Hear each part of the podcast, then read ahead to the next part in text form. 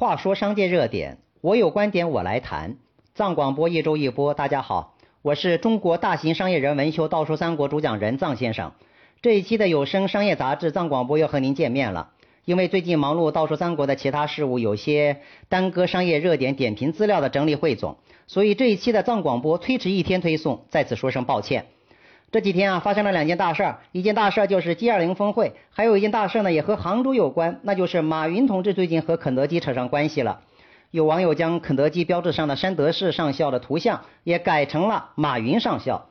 想想这两件事儿确实是够大的事儿，我们今天也就不细谈了。好了，下面谈谈和我们具体相关的商业热点，这才是我们天大的事情。俗话讲，金九银十，不管是房地产业务、大小生活家电，只要和我们生活相关的一切消费品，九月、十月绝对是最为关键的年度销售高峰期。当然，也是家居人士集中装修房子的时候。所以啊，家装行业和往年一样，从八月的大练兵阶段，正式进入现实的业务大比拼阶段。不过，就在传统模式家装企业正在默默无闻耕耘的时候，以互联网思维为主导的所谓互联网家装企业又开始唱戏了。包括万科和万链联合成立的具有生态链特征的万科链家装饰公司，也正式吹起了战斗的号角。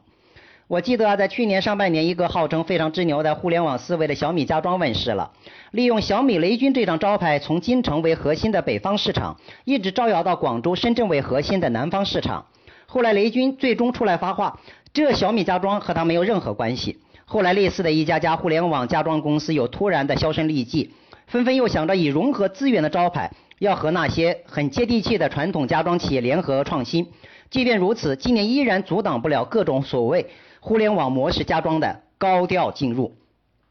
从全国家装行业竞争现状来判断，竞争版图大概是这样的：首先是以北京、以长江三角洲、以广州为三大中心的家装企业集群。注入南派家装民企当中，就有广东新艺装饰、名匠装饰、华巡装饰这些优秀的王牌，其实是以省会为中心的地方区域家装企业。最后就是小型家装公司和永远或许都会存在的家装游击队。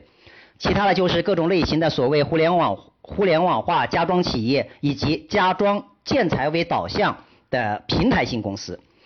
这些以互联网为导向的创业型企业之所以拼着老命进入家装行业，一是房地产行业继续存在着红利期，给他们带来的创业的希望；二是传统家装当中设计、施工、家装材料、资源整合等关键接口的短板，给他们带来创业的启发。每平方几百块装修成本，整合零碎的家装设计、施工队伍，再整合所谓高性价比的主材辅材产品套餐，以及。理想化的去去除所谓的家装建材灰色交易地带，从现实的互联网模式来看是不靠谱的。事实也证明，最终无法消化集中产生的家装项目，各利益方均无利可图，更无法给业主带来满意的家装服务答卷。所以讲啊，从某种意义上而言，互联网对于家装业务经营目前只能是业务服务前端、终端及后端的接口，服务前端、终端及后端的业务发生，还是需要最为接地气的一线设计及施工服务队伍，尤其亲密接触的品牌口碑消费，在家装行业最为关键。拥有自我控制的家装团队，才能培育独具匠心。什么是匠心呢？一是设计和施工环节的工匠经验和创造性，二是精益求精的自我约束，三是品质把控标准及验收标准。南派家装集团企业在家装设计及施工环节的严谨作业，直至积累出属于自身业务发展体系的作业标准，在此方面足够的优秀。如果要说家装互联网化，诸如新义装饰、名匠装饰这些成熟的家装集团，以及上面所谈到的万科链家装饰公司，主动对接互联网反而有可能。前者拥有成熟的业务操作系统，后者拥有物流、物业、大宗采购谈判权及房屋平交易平台组建的生态链基础。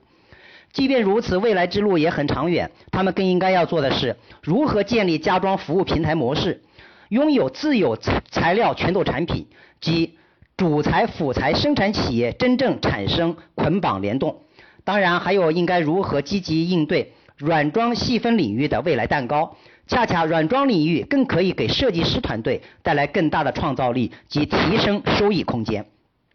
当然了，家装行业过往的进入门槛较低，传统行业特征及草莽性特点依然明显，如此才吸引更多创业者的创业热情。不管怎样，如何让家装行业更具专业知识结构性，成为智慧性产业，这才是共同努力的方向，绝非仅为昙花一现。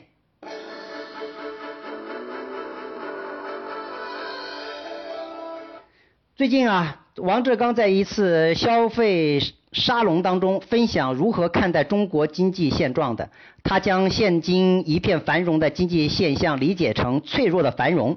他谈到，中国迅速暴富的秘密是什么？其实是国有资源进行商品化、资本化的作价和溢价。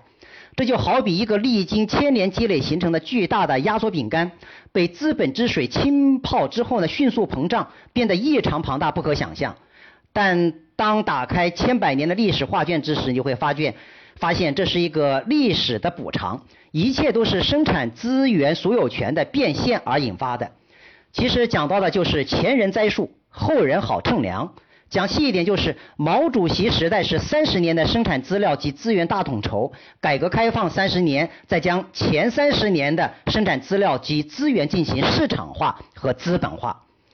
从业态上来讲，国营企业毫无疑问是既得利益者。鉴于中国经济飞速发展现状及所遇到的改革瓶颈，政治权力的进一步集中将继续壮大国营企业，这也是习大大目前比较重视的一项工作。还有一个就是集体所有制企业。什么叫做集体所有制企业呢？就是戴着红帽子，穿着皇帝的新装，打造属于自己的独立王国。近三十年以来的华西村和横店模式、河南南街村这些集体经济模式就是这样发展起来的。最后就是民营企业经济，要成为其中利益的既得者，亲近政府、远离政治是最佳的路线选择。诸如王健林就是其中的佼佼者。回到现实当中，支持中国前行的是什么呢？王志刚认为还是实业和制造业。他讲了。董明珠说的没错，没有制造业就不可能有马云。中国只能有一个马云，但是要有若干个董明珠。比如华为已经一骑绝尘的创造千亿营业规模，这才是名副其实的世界五百强。但事实上，任正非之所以能够成功，是因为他专注实业二十年的苦心经营。所以中国不是不能够不做制造业，而是因为人们都被短期的利益诱惑，而不愿意持之以恒。其实上，中国巨大的市场已经为千千万万制造业提供了重要的发展条件。小而言，比方说像东莞、佛山的精工制造业；中等规模如华为、格力这样的一些民有企；大论之中国的核能、高铁等，这些都将是中国经济救命的稻草和真正的希望。时代呼唤英雄，这些企业也将成为中国未来能够仰仗的基石和真正的脊梁。同时，他还谈到目前的火热现象。在目前的全民资本化的过程当中，小到金融寡头，大到大到全民玩资本、玩并购，小到中小老板也纷纷加入到资本市场兴风作浪。这与日本经济泡沫破裂之前非常的相似，因为过度的资本化最容易产生泡沫，而导致社会失衡，这将付出沉重的社会代价。同时，他还讲到啊，未来是一个内容为王的时代。除了制造业之外，以服务业为代表的内容产业也将是中国未来的经济的重要的力量。我个人非常赞同王志刚先生的相关的观点。臧先生在此对臧王志刚关于脆弱的繁荣给予致敬。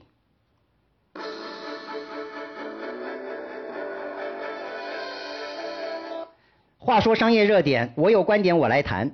藏广播一周一播，好了，现在就以杭州 G20 峰会几何关键主题词结束本期的藏广播，他们分别是构建、创新、活力、联动和包容。我是中国大型商业人文秀《道说三国》主讲人藏先生，我们下期再会。